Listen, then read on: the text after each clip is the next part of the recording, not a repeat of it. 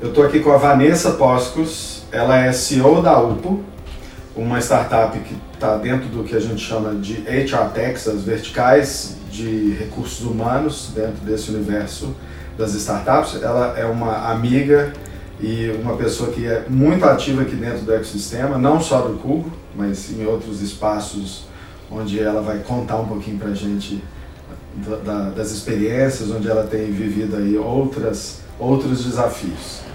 Vanessa, obrigado por ter vindo para a gente bater esse papo. Queria que você contasse um pouco para a gente sobre a UPO, o que, que é o projeto UPO. Vamos lá. Primeiro, obrigada pela oportunidade. É, a Oppo é uma HR Tech, como você falou, uma startup focada em benefícios para colaboradores. Hoje o nosso foco é procurar ser uma plataforma, uma solução onde tenham várias é, formas ali do, da própria empresa não precisar né, ter um fornecedor para cada serviço. Então hoje a gente tem um cartão de benefício flexível, onde a empresa faz lá a gestão de todos os benefícios, seja do transporte, da alimentação e refeição. É, por ser flexível, um, um único cartão, bandeira Mastercard, onde ele é utilizado é, em qualquer estabelecimento, facilitando esse dia a dia. Então, a gente deixa de falar ali, por exemplo, de ônibus e metrô, mas a gente pode falar do Uber, de pagar um estacionamento, de alugar uma bike. Então, essa é a ideia da flexibilidade, entre outras coisas que podem agregar aí de, de serviços, né? A gente agrega a esse produto também um clube de vantagens, que é o nosso primeiro produto, né? e que hoje a gente tem clientes não só de RH, mas empresas como a Folha de São Paulo, a Prevent Senior, utilizando esse serviço, que é uma forma de aumentar ali. Então, ele, ele entrega um serviço, mas como é que ele dá um plus para isso? Então a gente monta um marketplace com vários parceiros. Hoje a gente tem mais de 600 parceiros na plataforma, onde essas pessoas que ou é um assinante da Folha ou é um uma pessoa que tem um plano de saúde ali pode ter um desconto, seja num restaurante, seja para ir fazer uma viagem num hotel, então ter um desconto numa hospedagem. Então a gente faz toda essa curadoria, procura esses parceiros e disponibiliza isso dentro de uma plataforma. Então, a gente tem também um terceiro produto que é um programa de pontos. A ideia é premiação. Então, a empresa tem ali um desafio de premiar o colaborador. É, e aí, o RH precisa pensar assim, putz, mas como é que eu vou fazer isso, né? Vai me dar trabalho, mais gestão, eu vou comprar um gift card, como é que eu vou fazer isso? Então, nessa plataforma a gente consegue que a empresa pontue esse colaborador e aí ele mesmo vai lá e troca esses pontos, seja por uma experiência, por exemplo, um passeio de balão ou de rafting, ou seja um gift card realmente do iFood. Então ele tem a liberdade de escolher como é que ele troca. A gente já viu empresas dando também day off, então ele tem direito ali, ele acumula os pontos e ele consegue uma folga. Então é uma forma ali de, de premiação e facilitar. Então a ideia da UPO hoje é então ajudar esse RH né, de, diminuir ali o trabalho dele operacional, mas trazer soluções para o que a gente chama aí de dessa experiência do colaborador, né? Hoje cada vez mais é importante que as empresas pensem que tipo de benefícios ela pode ofertar. Então, um pacote bem estruturado hoje de benefícios faz com que você retenha e atraia muitos colaboradores para sua empresa, né? Então, a UPO está navegando nesse mercado. Aí é bem amplo, né? São, são várias soluções, todas voltadas para benefício. Sim. E, e essa questão da experiência é interessante porque a gente vê falar muito ultimamente sobre esse trabalho da retenção uhum é, de como você vai trabalhar a experiência desse público, a forma deles sentirem que existe um, uma preocupação, uma comunidade, uma integração, algo além só do trabalho. Né? Isso começou lá atrás com o Google, né, construindo os espaços onde as pessoas tinham quadras de basquete e tal, e uhum. hoje é uma evolução que qualquer empresa pode ter. Sim. Integrando uma, uma solução como a da U. Exato. Acho que é, antes a gente era muito preocupado em o salário, um bom plano de saúde, né, e o transporte.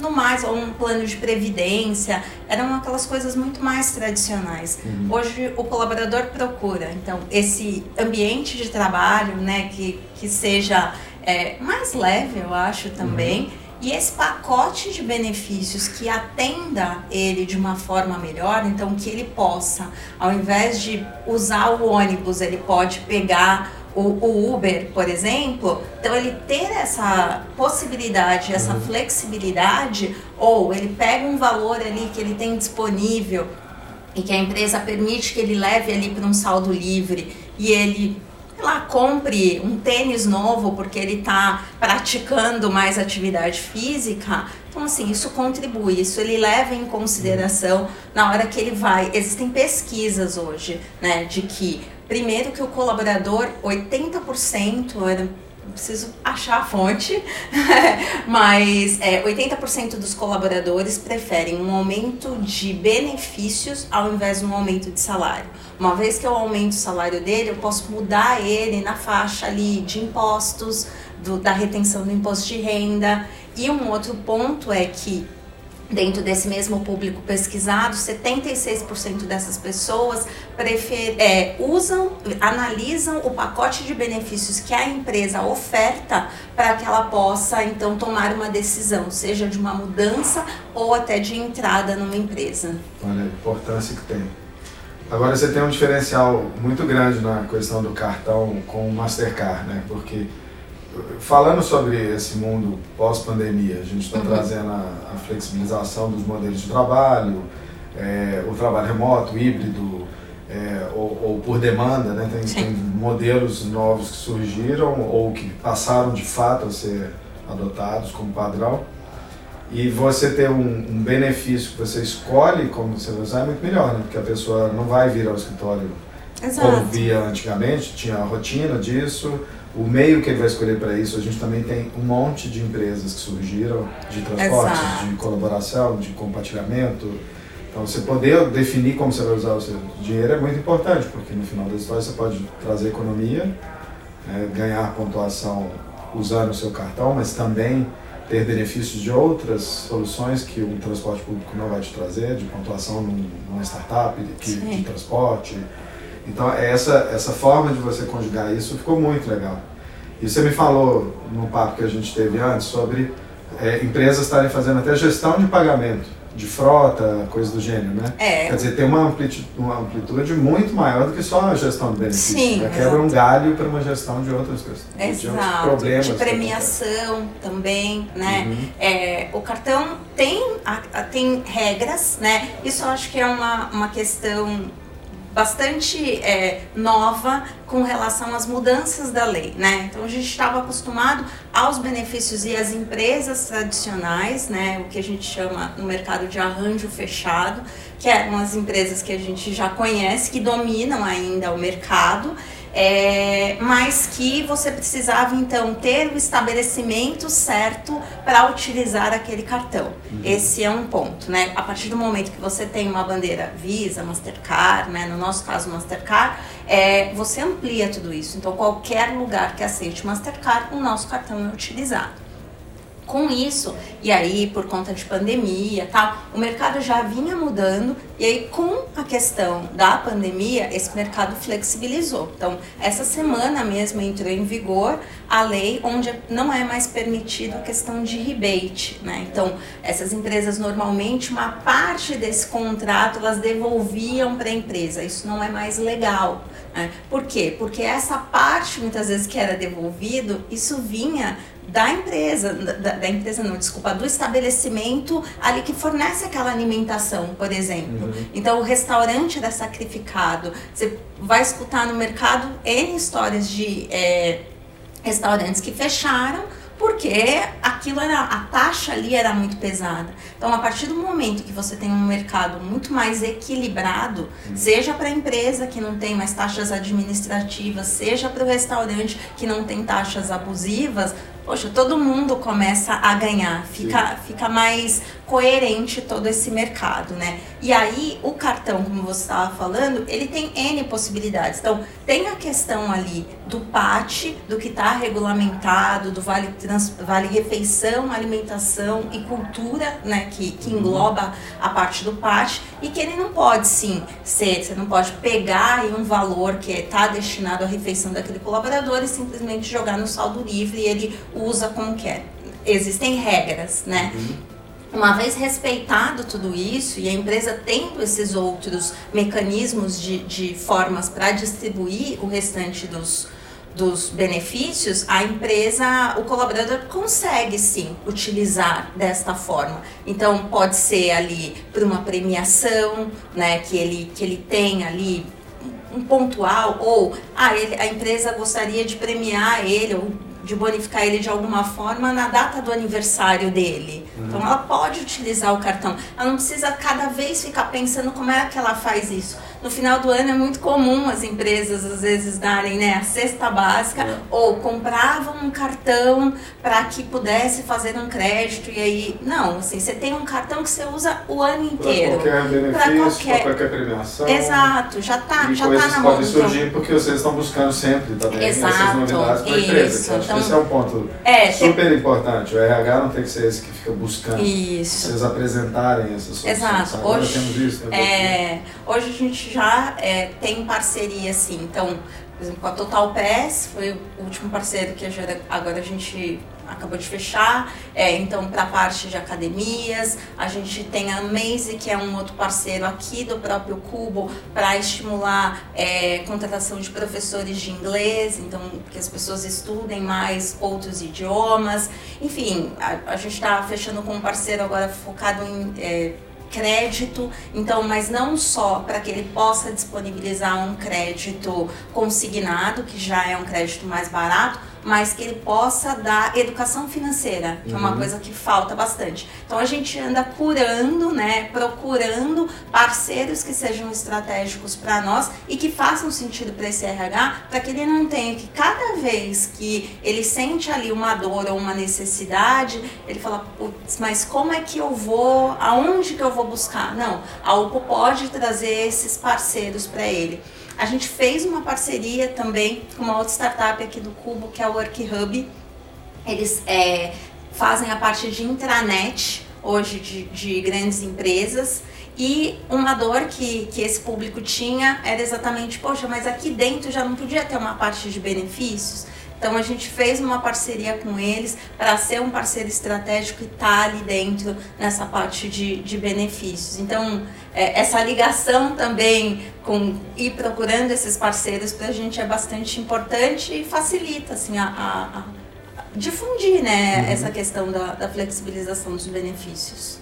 Estar dentro do cubo faz diferença. Muita. Você está dentro do ecossistema, hoje o Cubo Digital, que é a plataforma que abrange não só quem fica no prédio, eu estava vendo na plataforma, são 515 startups hoje, e no prédio eu chuto quase umas 200. Acho que sim, né? né? Fora uma série de mantenedores, a gente tem é, aqui dentro Accenture, a gente tem Suzano, a gente tem Agro, a gente tem SD, a gente tem Fintechs, HRTechs, a gente uhum. tem é, em volta disso não só as startups, mas esse ecossistema, né? Investimento, aceleração, Sim. etc. Me conta um pouco sobre essa, essa sua experiência de é, entrar no Cubo é, por que, que você estruturou o seu negócio, acho que é uma coisa que a gente podia falar um pouquinho antes disso, e por que você buscou o Cubo em seguida. A UPO ela nasceu em janeiro de 2020. A gente já vinha de um projeto, uma startup que era é, investida por uma seguradora americana eu fiquei nesse projeto por dois anos e aí no final de 2019 a seguradora foi vendida nos Estados Unidos e eles não queriam mais, né? E aí a empresa realmente ia ser encerrada. E aí foi nesse momento que na época é, o meu atual sócio, né, que era o CEO, é, me questionou no sentido de que, poxa, o que, que a gente está fazendo errado, né? Aí eu falei para ele que eu achava que a gente não estava fazendo nada errado, porque tinha sido um ano ótimo é, para startup, mas que a gente estava com, com dinheiro errado, o investidor errado, eles não queriam mais. E aí foi um momento de, poxa, vamos encarar, né? É, mas aí também foi um convite de eu ir à frente né, da, da startup. A minha, meu, meu background sempre foi administração e finanças é, nunca foi tecnologia. Então eu tive que dar uma mudada na minha carreira nos últimos cinco anos e entender. E esses dois anos que eu passei dentro dessa startup foi muito bom para aprendizado. E aí quando a gente pensou em, em, em criar a UPO, é, eu me sentia mais pronta né? Nunca, nunca é um desafio fácil, mas assim, eu me sentia mais pronta de estar à frente de uma startup. Uhum. E ok, foi pré-pandemia, né? Isso foi ali em janeiro, março era a pandemia, a gente veio levando. E aí um dos pontos era isso, né? Assim, como é que, é, olhando o mercado de startups e entendendo um pouco mais, eu percebia que é, as melhores oportunidades, ou para eu estar entendendo e, e, bem inserida no mercado, eu precisava estar dentro de um, um hub, eu precisava estar muito bem dentro desse ecossistema, né? E aí o Cubo foi o que me chamou mais atenção naquele momento. Eu submeti a UPO no, ainda em 2020 é, e a gente não passou. Porque a gente tinha ali, então, pouco tempo de empresa, é, ainda pouco faturamento, não, contas não tão expressivas. E aí foi esse retorno que a gente teve no sentido de Ainda bora, não. é, exato, né? É, é, continua aí, mas volta, né? E aí no ano seguinte eu submeti a UPO novamente e foi quando a gente passou, a gente entrou em maio de 2021. Aí a gente tinha saído assim de zero para meio milhão de faturamento no primeiro ano. A gente tinha nomes como Prevent Senior, TIM, CNH Industrial, que são mantenedores aqui no Cubo e que é, a gente já atendia. Então fazia muito sentido. Então a gente tinha uma base de mais de 1 milhão e 200 usuários utilizando a plataforma. Então foram números que foram importantes ali naquele primeiro momento para que quem está ali fazendo a, a, a, análise das startups, olhe e fale, faz sentido com esse ecossistema? É, essa empresa tem potencial de escala? É, enfim, é um produto tech, tem uma série de critérios hoje. Hoje eu sei melhor desses critérios porque eu faço parte né, é, de, dessa seleção também de startups mas é, existem vários critérios para citar aqui dentro. E aí, uma vez aqui dentro, é, você precisa, é, assim, não dá para usar o cubo como um coworking.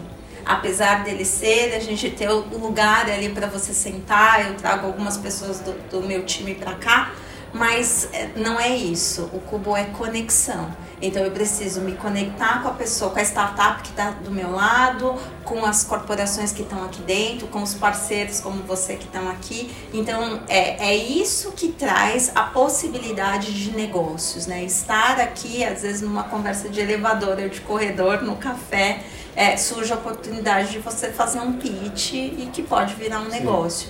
Então, é, estar dentro de ecossistemas de inovação e como você falou, hoje a gente está em mais de um ecossistema, né? A gente está dentro do Cubo, a gente é uma startup acelerada pelo Google, então hoje a gente faz parte do Black Founders Fund, nós fomos escolhidos no último ano e a gente também absorve desse ecossistema Google, que tem uma pegada muito de mentoria, de conexões também, mas é diferente porque não tem a parte das corporates, mas ainda assim é, é, tem, tem um aprendizado ali muito grande. A gente entrou num programa esse ano do Sebrae for Startups, um programa de growth focado em nos ajudar a exatamente crescer as vendas. Então, assim, para um founder, ele precisa estar tá muito antenado com é, o que está acontecendo no mercado e quais são os locais para que ele possa se conectar e se beneficiar disso, né?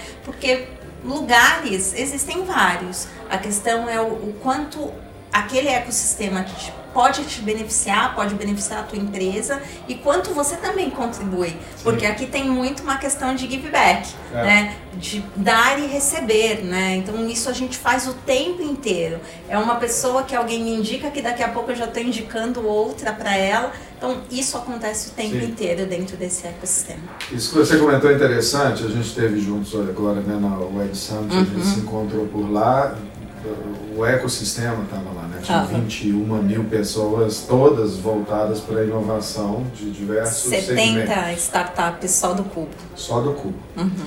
E, e, é interessante que a leitura das pessoas que estavam no evento, que não estão habituados com esse ecossistema, e principalmente o Cubo, né, essas startups do Cubo, o comentário é de como, como conexões aconteciam com uma espontaneidade que nenhum outro evento eles é. tinham visto isso. Né? Porque aqui a gente é o que você falou. Eu, particularmente, faço isso muito. Eu entro no elevador, olho para o lado, tem uma pessoa que eu não conheço. Hum. E sinto que há espaço, eu pergunto, você é uma startup aqui dentro? E quero conhecer a história. E aqui é, tem essa coisa do give back no sentido de não é uma expectativa de fazer negócio, né? Mas de fazer conexão. Porque Sim. a gente não sabe o que vai vir, sempre vai ser positivo, né? É, ajudar alguém num, num, negócio para que ele acelere, trocar experiência transferindo o nosso conhecimento para alguém, arrumando um emprego para uma pessoa, uhum. como já aconteceu. É. Então, acho que é, esse é, é fundamental. E, e é, esse é o grande charme do Cubo, né? Que quando, e eu falo isso da questão da pandemia, as pessoas ainda não vinham, né? A gente uhum. começou a frequentar aqui logo depois da pandemia. Foi, final de 21, três pessoas no 22, é, né? é. E, e eu que participei do processo todo, do, do início do Cuba até hoje, eu via o tanto que as startups aceleravam, exatamente por ter um CEO sentado na mesa do lado de outro, a área do marketing perto de uma outra, uhum. CS, enfim, todas as áreas. E essa possibilidade de você trocar e, e saltar a casinha, né? Você fala, putz, eu estou em dúvida, como é que eu faço precificação? Pô, eu fiz assim, ó, oh, não sei quem, como é que você fez? Você está falando de founder para founder. Um Sim. cara que também atende grandes empresas, multinacionais, Exato. que também passou, às vezes, por aquele desafio e já venceu. É, é. Essa troca, eu acho que é das maiores aqui dentro. Agora, lógico, uma vez que você passou por essa seleção, tudo que você contou, automaticamente você também é mais atraente para investimento, para essas pessoas que estão ávidas por startups que vão ter mais é. resultado, a expectativa de ter sucesso. Aqui, pelo menos, você já passa pelo crivo, além de ter todo esse suporte. Não só isso, você está Google Campus, né, com esse projeto de aceleração lá do Google, do Google e agora Sebrae. Uhum. A, a, vida do, do startupeiro é essa, né? É uma constante evolução, é. não, não, não acaba o desafio nunca, uhum. você está em transformação e buscando essa transformação, que eu acho que é o mais legal disso. Uhum. Como você está vendo a transformação da área do, do, do, RH por conta do impacto do que essas empresas como a sua fazem Sim. nas empresas? Porque vocês provocam, né? Sim, exatamente.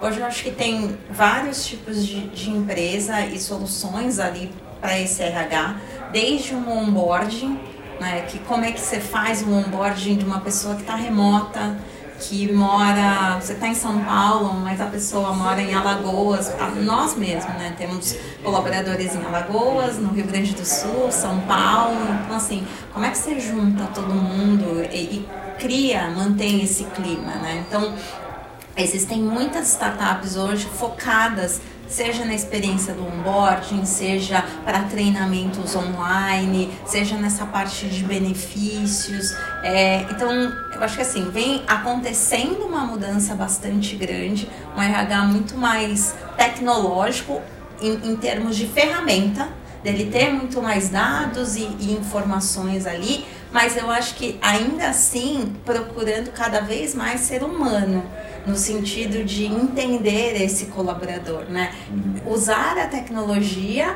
para que é, é, facilite esse, esse imputar dados, ter mais métricas, uma série de informações. Mas ainda assim, né? Quem que é essa pessoa, né? Uhum. Eu consigo escolher o melhor benefício, por exemplo, para ela. Eu sei que o meu colaborador é solteiro e se ele tiver o plano de saúde básico para ele, tá, pode ser que esteja ok, mas aquele outro que tem um filho, ele quer um plano de saúde que tem um upgrade. Então, assim, ter essa sensibilidade, né? Eu acho que essas startups hoje que estão focadas em, em, nessa parte, por exemplo, a gente está falando do colaborador ali para dentro, né? É, ela está muito focada nessa experiência. Tem hoje também startups que cuidam aí parte também de recrutamento, né, uhum. seleção, a parte de inteligência artificial que já faz aí um monte de leituras até de currículos e de perfis que eu já vi aqui, uhum. até na, na, nos pitches das startups. Então, assim, é, é, tem muita coisa nova acontecendo. É claro que cada empresa vai adaptando e entendendo aquilo que é melhor para ela. Mas é, eu acho que é um momento de muita mudança uhum. nessa parte de, de RH, de recursos Sim. humanos. Se a gente for pensar como que a gente empacota um pouco tudo da sua experiência, do que você vê, é, não só de desafios, né, mas de propósito e tudo mais, o que você diria que é uma, uma mensagem para a gente terminar esse nosso papo aqui? Bom, eu diria que primeiro a gente precisa ter paixão pelo que faz, né? Gostar muito do que está fazendo. É, essa questão do propósito é algo que motiva muito. Então, hoje, é, quando eu penso tanto na minha equipe, né, quanto outras pessoas que me encontram e falam: Poxa, me sinto representada por você, é, vira um propósito, né? Gera ali uma, uma questão de, poxa, eu preciso fazer mais, né? Eu preciso trazer mais gente comigo. Então, é, esse papel de, de empreender, né? Acho que é, é, ele é muito desafiador em todos os aspectos para gerir empresa, pessoas, entender do produto, falar com o cliente, né? A startup é pequena, então a gente se desdobra demais. É, mas quando você faz aquilo que gosta, né, e, e que tem ainda por cima um propósito, eu acho que fica tudo mais gostoso, mais divertido, é, a, não deixa de ser desafiador, né, uhum. em nenhum momento mas, mas você leva isso de uma forma muito mais é, tranquila, no sentido de que, poxa, onde eu quero chegar, né? Eu falo que eu tô longe ainda do que eu quero atingir junto da UPO ou como profissional. É, então, isso é um estímulo né? Uhum. Você vê outras startups ali é, também crescendo é, e você buscando o seu lugar, entendendo o seu caminho, a sua jornada, respeitando isso, né? não entrando nessa síndrome do impostor para olhar para o lado e, e, e, achar, poxa, mas comigo ainda não aconteceu, né? Mas é, entendendo esse processo de que é, é um processo difícil, longo, mas ainda assim é, é muito divertido se, se você conseguir levar dessa forma, né? Uhum. De, de, de empreender, empreender com, com vontade, com, com propósito. Então, acho que hoje é, é um pouco disso, assim. Gosta do que faz, né? Entende, quer entender mais daquilo, tá com vontade, tem paixão. Então, bora, bora tentar, pelo menos, né? Porque é, errar, a gente vai errar no caminho, vai aprender muito também. Mas precisa tentar, precisa sair da zona de conforto. É, é isso. Obrigado. Eu, eu, vejo é isso mesmo, né? A gente está nesse ecossistema onde a gente tem a oportunidade de trabalhar com todo mundo hoje busca né, um posicionamento, não só pela questão do dinheiro, mas um papel social os desafios sempre vão existir, como você falou, mas assim, a, gente, a gente pelo menos percebe que há um equilíbrio, né? Uhum. Você consegue ter a diversão, no, no, não a diversão da brincadeira, mas a diversão é entender que por trás disso tem muito relacionamento, tem muita coisa boa que acontece. Do mesmo jeito que a gente fala da velocidade das startups de crescimento, tem de transformação, né? Então Sim. um dia tá bom, no outro dia tá ótimo, no outro dia pode vir outro pepino, outra dor de cabeça, mas logo vai vir e a vida é cíclica, né? E a gente pelo menos tem essa experimentação de uma forma com mais saúde mental. Eu acho que Exato. o ambiente colabora para isso, com a presença de outras pessoas lutando com o mesmo propósito, trocando e te dando força, que é um grande diferencial, né? Que tem dessa coisa do torcer. Não, não é só você que está naquela situação, né? Você olha e vê, e quando você troca, você é. percebe que tem outras pessoas ou que já passaram por aquilo que você está passando, ou que está passando pelo mesmo momento, e aí essa possibilidade de trocar é, é super importante é. E, e, estimula, né? Então, é, é importante conversar, né? Fazer amizade ali com quem está do seu lado, porque Sim. tá numa jornada é. tão. E uma hora é a sua, né? Exato, exato. Obrigado pelo papo. Obrigada. Adorei papear com você, saber a história da U, poder compartilhar com as pessoas, eu já conheço bastante. Tenho muito orgulho do seu projeto, de você. Obrigada. É muito bom a gente poder ter esse espaço para a gente poder falar um pouco mais e torço muito para que você logo mais traga outras muitas novidades em relação a investimento, crescimento, produtos novos, porque você está sempre em transformação, a gente segue falando. Estamos trabalhando para isso. Obrigada. Obrigado. Tchau, tchau.